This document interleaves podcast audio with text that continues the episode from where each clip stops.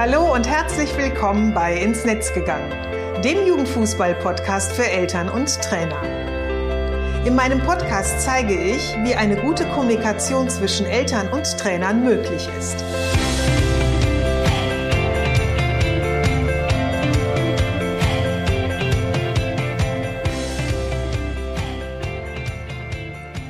Susanne Amar und helfe TrainerInnen, eine Kommunikation auf Augenhöhe mit den Eltern ihrer SpielerInnen aufzubauen, um ein Team zu werden.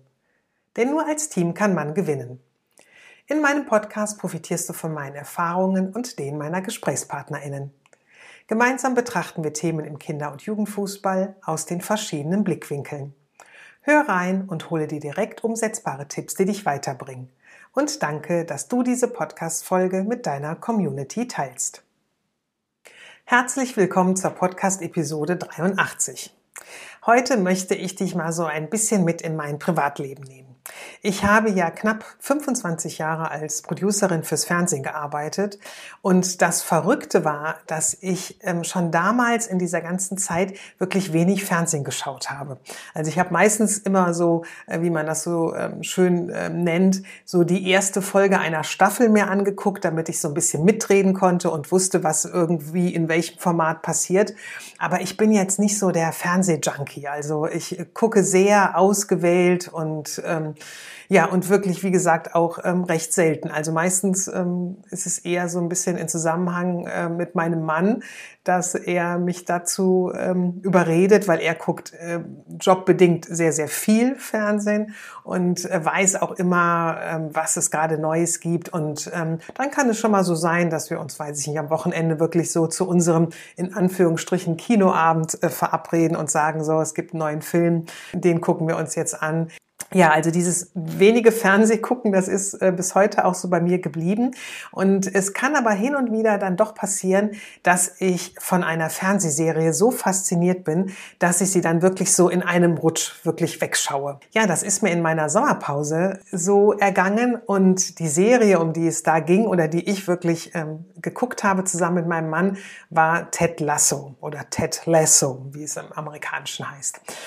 Und diese Serie haben wir auch eigentlich nur geschaut, weil meine Freundin Asita mir schon so oft von dieser Serie erzählt hat und mir dann irgendwie bei unserem letzten Treffen äh, erzählte oder sagte, dass sie mit ihrem Mann sie jetzt schon zum zweiten Mal schauen wird.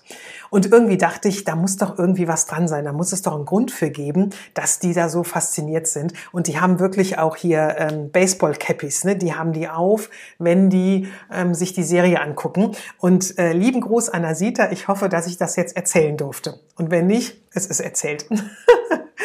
Ja, und diesen Grund, ähm, also diese Faszination, warum die beiden ähm, jetzt schon zum, zum ähm, zweiten Mal die ganze Staffel, es sind drei, drei Staffeln, schauen, die, den kann ich sehr, sehr gut nachvollziehen. Den gibt es nämlich auch. Die Serie ist einfach großartig.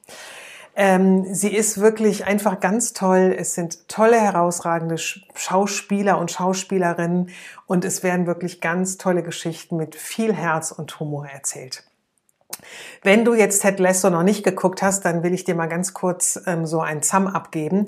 Also Ted Lasso ist ein amerikanischer Footballtrainer, der unerwartet zum Trainer eines englischen Fußballvereins wird. Also er kommt von Amerika nach England denn ähm, er wird angeheuert von der Eigentümerin eines Fußballclubs.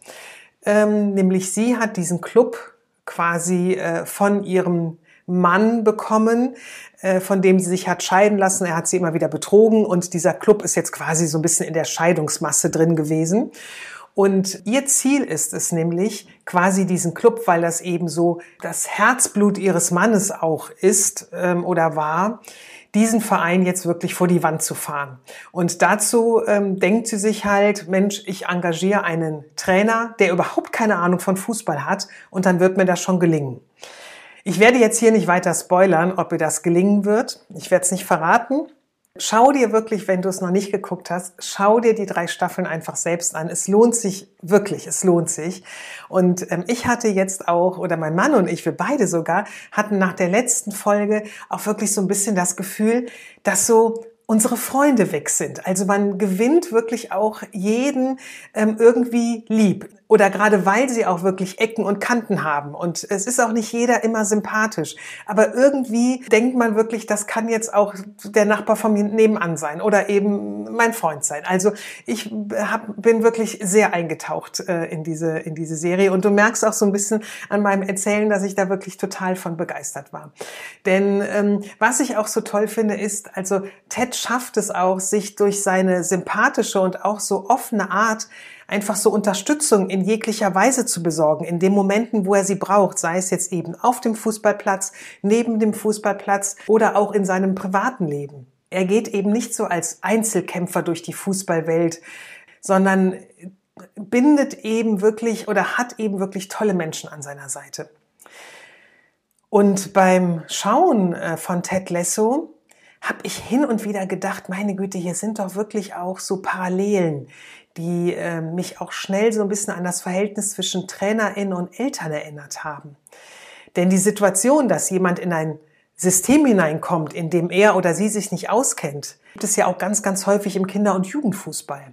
Nämlich ähm, vielen Eltern geht es da genauso wie Ted, dass sie eben mit ihrem Kind äh, in den Sport einsteigen und gar nicht so viel Ahnung haben und äh, wissen gar nichts so über den Sport und eben halt auch äh, so ein bisschen auf das, was jetzt auf ihr Kind oder auch auf sie eben ähm, zukommen wird. Und Ted hat für sich wirklich so paar Strategien entwickelt, die, von denen ich denke, dass man sie auch sehr gut ähm, als Verein oder als Trainerin ähm, eben in der Elternarbeit nutzen kann. Und daher möchte ich gerne in dieser Podcast-Episode, die anhand von Teds Strategien, die du teils eben auch in deiner Arbeit anwenden kannst, so ein bisschen zeigen, wie das vielleicht hier und da auch möglich ähm, sein wird. Ich werde dabei nicht so viel über den Inhalt von Ted Lasso verraten, äh, beziehungsweise auf ihn eingehen, denn vielleicht äh, mache ich dir ja auch wirklich so viel Lust auf die Serie, wenn du sie bis jetzt noch nicht ähm, gesehen hast, was ich mir fast schon kaum noch vorstellen kann, weil es gibt die jetzt auch schon seit drei Jahren. Also ich glaube, wir gehörten damit zu den wenigen, die sie noch nicht geschaut hatten. Aber vielleicht mache ich dir ja auch so viel Lust darauf, dass du sagst, boah, ich muss da jetzt auch noch mal reinschauen. So, dann lass uns mal loslegen mit den zehn Ted Lasso Strategien. Nummer eins. Ted hat keine Ahnung vom Fußball und macht daraus eben auch überhaupt keinen Hehl. Also er eignet sich nach und nach wirklich Grundwissen zum Fußball an und gibt aber auch einfach immer ehrlich zu, dass er wirklich keine Ahnung hat und ist auch oftmals total verwundert über Fußballregeln, über beispielsweise auch die Fachsprache und auch den Umgang miteinander. Nummer zwei. Ted besorgt sich Unterstützung. Also er kommt ja zusammen mit seinem Co-Trainer, der heißt Coach Beard aus Amerika, nach England. Und der Coach oder der Co-Trainer, der ist halt so ein bisschen das fachliche Brain. Und der schließt immer die Wissenslücken, die eben ähm, Ted hat. Und ähm, Ted gelingt es aber eben auch darüber hinaus zu schauen, ähm, wer hat denn auch sonst noch Kompetenzen und wer hat ein Können, was eben für die Mannschaft hilfreich ist. Und holt so nach und nach den einen oder anderen eben noch zusätzlich mit ins Team, sodass sie wirklich ein gutes Trainerteam am Schluss sind, wo jeder eben seine Kompetenzen ausleben kann, die er einfach mitbringt. Nummer drei, Ted schaut sich sein Umfeld, in dem er sich bewegt, wirklich ganz genau an. Er ist super neugierig, er hinterfragt viele Dinge, er geht mit ganz vielen Menschen in seinem Umfeld immer wieder ins Gespräch, in den Dialog, er hört sich an, was sie zu sagen haben ähm, und er schaut eben, was er mit den ganzen Informationen, die er so sammelt oder die er eben auch hört, wie er die halt eben für die ähm, Gemeinschaft einsetzen kann. Also so für das Ganze, für das Team, aber auch eben für seine Mannschaft. Also, ähm, dass er immer so ein bisschen, ja, ich sag mal so mit offenen Augen und mit offenen Ohren unterwegs ist. Nummer vier. Ted ist der absolute Teamplayer. Also bei Ted steht wirklich der Erfolg mit allen und für alle absolut im Vordergrund. Also er ist überhaupt nicht der Typ, der sich jetzt da als Trainer so in den Mittelpunkt stellt und alleine irgendwie so die Früchte ernten will. Sein Fokus liegt wirklich komplett auf der Mannschaft und eben als Mannschaft erfolgreich ähm, zu sein oder zu werden. Und ähm, das ist eben halt auch etwas, was er seinen Spielern und auch seinem Trainer Trainerteam immer wieder vermittelt. Nummer fünf. Ted geht auf die Menschen zu. Ähm, ich habe es vorhin schon so ein bisschen erwähnt, aber ich will es hier auch nochmal herausheben, weil das wirklich auch eine seiner Stärken ist. Ne? Er will wirklich von allen wissen, von seiner Chefin, dem sportlichen Direktor, dem Zeugwart. Also alle Menschen um, um, um ihn herum, die will er eben ähm, genauso kennenlernen oder näher kennenlernen, wie er das mit jedem seiner Spieler auch macht. Und schaut eben da genau hin, wer hat welche Stärken, welche Stärken können wir eben halt auch gut nutzen für, für alle wiederum, ja, und gibt auch wirklich so jedem den Raum, diese halt wirklich mit einzubringen und auch auszuleben. Nummer sechs. Ted gibt Verantwortung ab. Also er ist wirklich jemand, er kann nicht alles, was er eben ganz klar auch sagt, und er will auch nicht alles selber machen. Daher ist es ihm auch ganz, ganz wichtig, dass jeder eben entsprechend seiner Kompetenz ähm, eben auch Aufgaben übernimmt und damit eben halt auch Verantwortung übernimmt für den Bereich. Und Ted kann die auch wirklich ähm, sehr gut auch dann abgeben, die Verantwortung, wenn jemand sagt, ich mache das jetzt oder er jemanden bittet, dies oder jenes zu übernehmen, dann ist er auch raus. Also er ist jetzt nicht der Controletti, der dann irgendwie alles hinter hinterfragt oder eben kontrolliert, ob das auch alles richtig gemacht wird. Ja? Also ähm, ihm ist es halt einfach wichtig, ähm, Aufgaben oder Verantwortung an Personen abzugeben, die das zum Teil eben auch viel besser können, als er selber es könnte. Äh, Nummer sieben, Ted lässt Fehler zu. Mit, dem, mit der Abgabe der Verantwortung gehört das nämlich auch dazu, dass er eben jemand ist, der ähm, jedem auch erlaubt, sich selber, aber auch all seinen Mitmenschen, dass es ganz normal ist, dass man eben im Leben beziehungsweise im Fußballleben auch Fehler macht. Fehlentscheidungen trifft, Dinge ähm, denkt, äh, sie sollten jetzt so sein und irgendwie vielleicht nach dem Spiel merkt, oh, die Aufstellung war ja komplett äh, daneben. Das hat mir vielleicht jemand oder hat der Co-Trainer vielleicht erwähnt, sollten wir drüber nachdenken, aber Ted wollte es vielleicht ganz gerne so machen, dass er aber auch einfach sagt, Fehler gehören dazu, dass man eben einfach sie wahrnimmt sie sich genau anschaut und eben einfach daraus lernt und eben einfach auch schaut, wie kann ich daraus Erfahrungen ziehen für das nächste Mal und es beim nächsten Mal eben anders machen. Und das ist ihm ganz wichtig, dass das ähm, für ihn selber gilt, aber eben auch für alle anderen im Team, sei es jetzt die, die neben dem Platz aktiv sind und die, die auf dem Platz aktiv sind. Nummer acht. Ted äh, gelingt es, aus den vereinzelten Ich-AGs eine Mannschaft zu machen. Also ich erzähle jetzt ganz kurz was von der ersten Staffel. Da ist es so, dass da eben, ähm, wie man das ja ähm, häufig auch mal so in Fußballmannschaften ja hat oder das ja auch kennt, ähm, dass es da hin und wieder auch so eine Ich-AG gibt. Ne? Also jemand, der sich selber so wahnsinnig wichtig nimmt und so sehr in den Mittelpunkt stellt und ähm, gar nicht mehr die Mannschaft im Blick hat. Ne? Oder wie wichtig es ist, äh, in einem Mannschaftssport wirklich auch ähm, ja als Mannschaft gemeinschaftlich zu agieren. Und ähm, ihm, gelingt das wirklich in Gesprächen, aber auch in Entscheidungen, die er trifft, äh, den Spielern zu zeigen, dass es ähm, in einem Mannschaftssport, wie der Fußball ja nun mal ist, nur gemeinsam geht. Und das gilt für auf dem Platz genauso wie neben dem Platz. Nummer neun: Ted kann verzeihen. Also es gibt so ein, zwei Momente in der Serie, wo man wirklich so denkt, puh, da würde ich jetzt vielleicht ein bisschen anders reagieren, aber wo wirklich Ted so ein bisschen die Perspektive seines Gegenübers einnimmt, um zu verstehen, warum er oder sie so gehandelt hat, wie er oder sie das gemacht hat und wo, wo ähm, ja man auch eben merkt, da fühlt er sich auch schon so ein bisschen verletzt und nimmt, ja, nee, vielleicht nicht richtig verletzt, sondern er nimmt es wahr. Das würde ich, glaube ich, eher ähm, so formulieren, weil man auch das Gefühl hat, dass er die Dinge gar nicht dann so persönlich nimmt, sondern versucht zu verstehen, ähm, ja, warum war das jetzt so?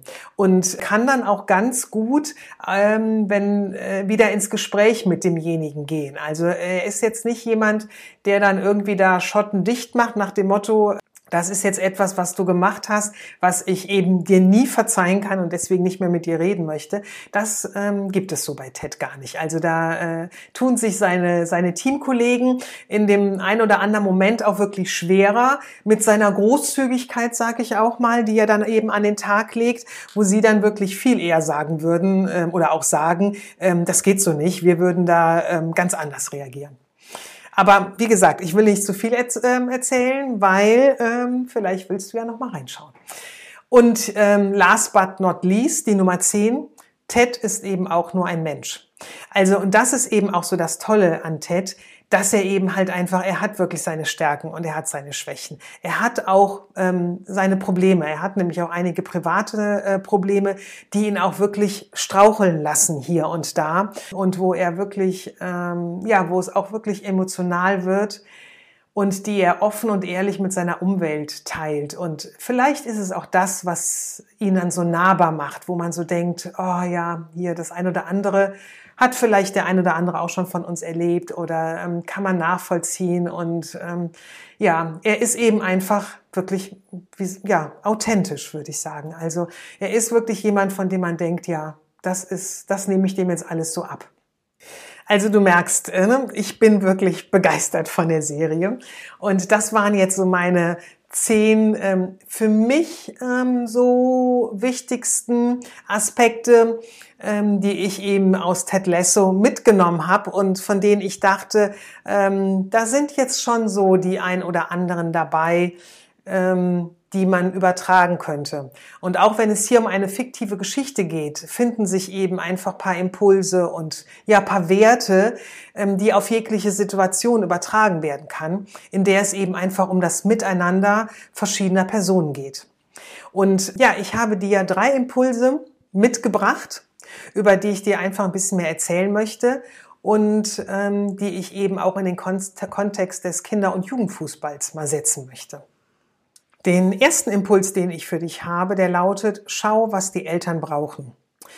Es gibt zahlreiche Eltern, die unterstützen das Hobby ihres Kindes, indem sie sich gemeinsam mit ihm im Fußballverein anmelden. Sie sind jedoch im Kinder- und Jugendfußball einfach nicht wirklich so bewandert. Also es gibt einige, die wissen halt wirklich wenig über die Herausforderungen oder auch die Anforderungen, die an sie gerichtet ähm, werden, wenn ihr Kind im Verein spielt. Ne? Nämlich diese ähm, beispielsweise das regelmäßige Training oder die regelmäßige Teilnahme am Training, die Spiele am Wochenende, wann die stattfinden und dass da eben auch eine regelmäßige Teilnahme ähm, äh, gewünscht ist und auch nötig ist. Sie wissen oftmals wenig über ähm, Vereinsarbeit oder Vereinsstrukturen, wie dieser Verein eben überhaupt äh, so funktioniert, wie er dann funktioniert, dass eben so und so viele Kinder- und Jugendmannschaften mit den Trainerteams ähm, trainiert werden können und, und, und. Und um sie eben mit den entsprechenden Informationen zu versorgen, hilft es oftmals, mal ihre Perspektive einzunehmen, nämlich zu schauen, was sie wirklich brauchen und nicht, ähm, was du vielleicht einfach mit deinem Expertenwissen glaubst, ähm, sie brauchen würden. Nämlich du bist ja der Experte im Kinder- und Jugendfußball. Du hast vielleicht selber früher gespielt oder bist ähm, in deiner Jugend zum Fußball bekommen oder jetzt vielleicht eben über dein ähm, Kind in den Trainerstatus gekommen und hast vielleicht die ein oder andere Fortbildung mitgemacht und, und, und. Also was ich damit sagen will, ist, es ist oftmals, so geht's mir nämlich auch, ähm, dass ich denke, es sollte doch jetzt so klar sein, weil ich aber dann aus meinem Blickwinkel gucke, mit dem Wissen, was ich einfach habe. Nehme ich da mal die Perspektive meines Gegenübers ein, dann wird mir vielleicht auffallen, ach ja gut, wenn ich jetzt mal sage, der weiß eigentlich oder die Person weiß wenig über das, äh, jetzt zum Beispiel über den Fußball, dann ähm, wende ich mich ganz anders dem Thema zu. Dann gehe ich nämlich mal von ganz von von klein äh, äh, an quasi los und sage, na ja, was bräuchte er oder sie denn, damit ähm, er oder sie sich eben einfach quasi besser im Fußball auskennt. Denn nur so kannst du eben auch die Eltern zielführend in deine Arbeit einbinden, ja, und machst sie dann natürlich zu, davon habe ich ja oftmals schon gesprochen, zu kompetenten Begleiter oder Begleiterinnen für dich und für ihr Kind und hilfst ihnen, sich auch einfach sicher in der Fußballwelt zu bewegen. Und diese Sicherheit, die führt dann auch wiederum dazu, dass sie ihr Kind viel besser loslassen können und dir als ähm, Trainer oder Trainerin oder auch als Verein ähm, viel besser vertrauen können. Und je transparenter du ihnen Infos gibst und sie eben in deine Welt mitnimmst, ne? also je klarer du eben deine Entscheidungen äh, auch machst oder beispielsweise erklärst, was du äh, diese Saison vorhast ähm, auf einem Elternabend, desto eher entwickelt ihr ein wirklich wertvolles Miteinander und schafft noch zusätzlich eben einfach noch ähm, optimale Bedingungen für die Spielerin. Impuls Nummer zwei ist, Gib Verantwortung ab. Ich habe es ja eben schon so schön bei Ted Lasso ähm, erzählt, der wirklich da ein König drin ist, ähm, Verantwortung abzugeben an die, die's, die eben mit dazugehören und die eben auch ihre Kompetenzen haben. Und ich glaube, gerade in der Trainerwelt oder in der Vereinswelt als Vereinsfunktionär ist es ja oftmals so, dass du wahnsinnig viele Aufgaben hast. Und wenn du dir die mal ganz genau anschauen würdest, beispielsweise mal eine Mindmap erstellst, dann wirst du vermutlich merken, dass du nicht alles alleine machen musst. Und schau dir auch an, was du einfach davon abgeben kannst. Also was ist vielleicht so eine Aufgabe, von der du sagst, dazu braucht es jetzt nicht dein ähm, fußballerisches Fachwissen, ähm, und mit eben der nötigen ähm, Information oder Einführung in diese Tätigkeit könnte dir auch jemand anders übernehmen. Und in dem Zusammenhang empfehle ich immer, ähm, diese so eine, so ein, wie nennt man das, ähm, so einen Arbeitsauftrag zu verschriften. Also die Informationen, die benötigt werden, ganz dezidiert aufzuschreiben und äh, die demjenigen dann auch an die Hand zu geben. Und gleichzeitig ist es da äh, nämlich auch so, dass du damit eben sprichwörtlich demjenigen oder derjenigen etwas an die Hand gibst, ähm, nämlich eben ein Handout beispielsweise, auf das sie zurückgreifen können, wenn ihnen einfach etwas unklar ist. Und gleichzeitig spart dir das Zeit, äh, die Aufgaben immer wieder äh, neu zu erklären, wenn sich jemand Neues ne, findet, der dann eben die Aufgabe übernimmt. Also es sind halt wirklich so zwei Aspekte, die dann zum Tragen kommen. Derjenige, der eben eine neue Aufgabe übernimmt, der fühlt sich auch ein bisschen sicherer, weil er schwarz auf weiß was an die Hand von dir bekommt und es eben als, ja, ich sag mal, Spickzettel nutzen kann, um immer wieder reinzuschauen oder draufzuschauen. Und gleichzeitig ähm, kannst du es eben auch nutzen, wenn die Aufgabe dann an die eine weitere Person gegeben wird. Also du hast es in der Schublade und brauchst es dann im Grunde immer nur noch mal rauszuziehen und es spart dir dann damit eben halt auch Zeit. Also ich finde, diese beiden Punkte sind auch nochmal ganz wichtig, äh, wenn es um das Thema Nachhaltigkeit in der Elternarbeit geht. Voraussetzung, dass jemand die Aufgabe auch übernimmt, die du gerne abgeben möchtest, ähm, ist natürlich auch, dass ihr bereits in einer wertschätzenden Kommunikation und in einem respektvollen Miteinander sein solltet, damit eben auch klar ist, dass hier eben gegenseitige Unterstützung notwendig ist. Und dafür ist es aber unabdingbar, dass du einfach der Person auch detailliert das Warum und den Mehrwert erklärst, warum jetzt diese Aufgabe wichtig wäre, dass die halt von Elternseiten übernommen wird. Also das ist ja auch immer ganz wichtig, ne, um eben in eine, eine gute Basis für die Kommunikation zu legen, dass das Warum und der Mehrwert auch immer erklärt wird, damit es dem Gegenüber somit auch verständlicher gemacht werden kann. Den äh, dritten und letzten Impuls, den ich für dich habe, ist, lass Fehler zu. Nobody is perfect.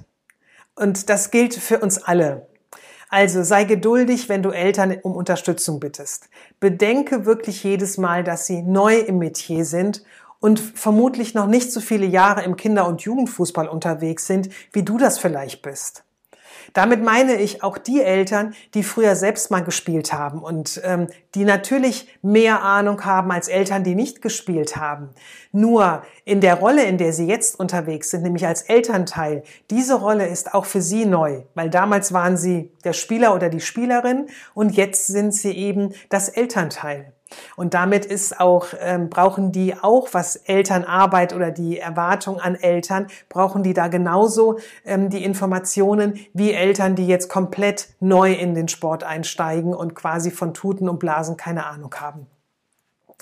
Und es ist auch ganz natürlich, dass es mal passieren wird, dass nicht alles sofort so läuft, wie du das gerne möchtest ähm, auch wenn du es wirklich ausführlich erklärt hast und viel darüber geredet hast. Das kann nerven, keine Frage.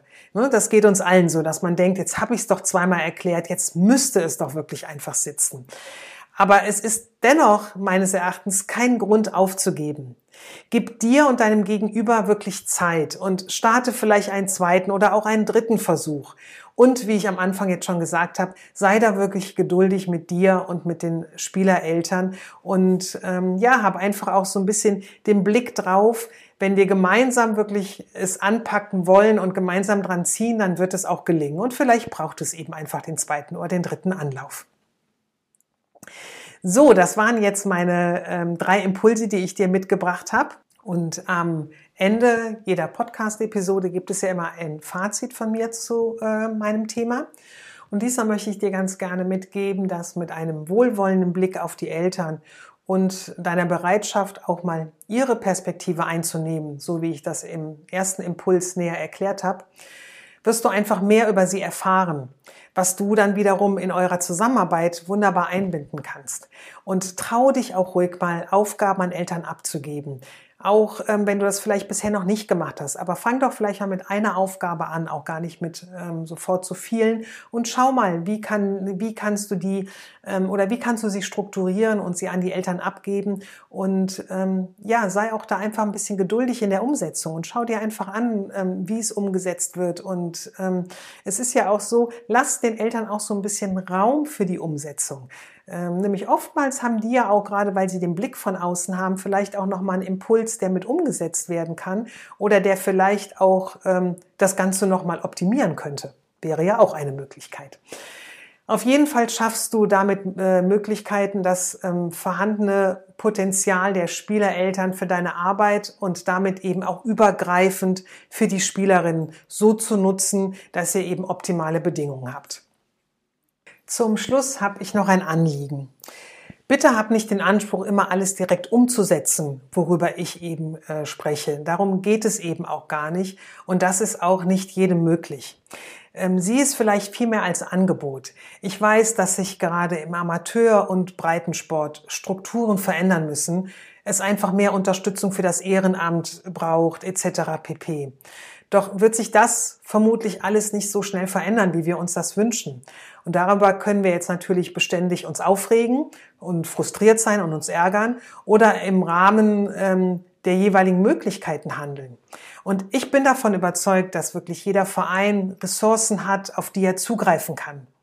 Dabei sind nicht immer die großen Lösungsschritte nötig. Es ist viel sinnvoller und effektiver, da wirklich die kleinen Steps zu gehen. Und ähm, daher möchte ich dich einfach zu mehr ja, Selbstermächtigung ermutigen und dich in deinen Handlungsoptionen unterstützen. Halte du die Fäden in der Hand, die du beeinflussen kannst und werde in dem Bereich, der für dich äh, möglich ist, eben aktiv. Das stärkt, gibt Klarheit und erhöht die Selbstwirksamkeit. Und ähm, in diesem Sinne möchte ich dich gerne dazu ermutigen, wirklich mit einer kleinen Aufgabe loszulegen. Also mit dem, von dem du sagst, hm, das wäre vielleicht jetzt ein Impuls, da können wir drüber nachdenken. Vielleicht ist es jetzt, wenn du Trainer oder Trainerin bist, die eine Frage, welche eine Aufgabe möchte ich gerne ähm, an die Eltern abgeben, von der ich sage, das würde mich sehr entlasten und von der ich überzeugt bin, dass ich die mit Unterstützung der Eltern super gut hinbekommen würde. Dann reicht das erstmal für den Moment. Ne? Und da braucht es nicht eine Liste von Aufgaben zu sein.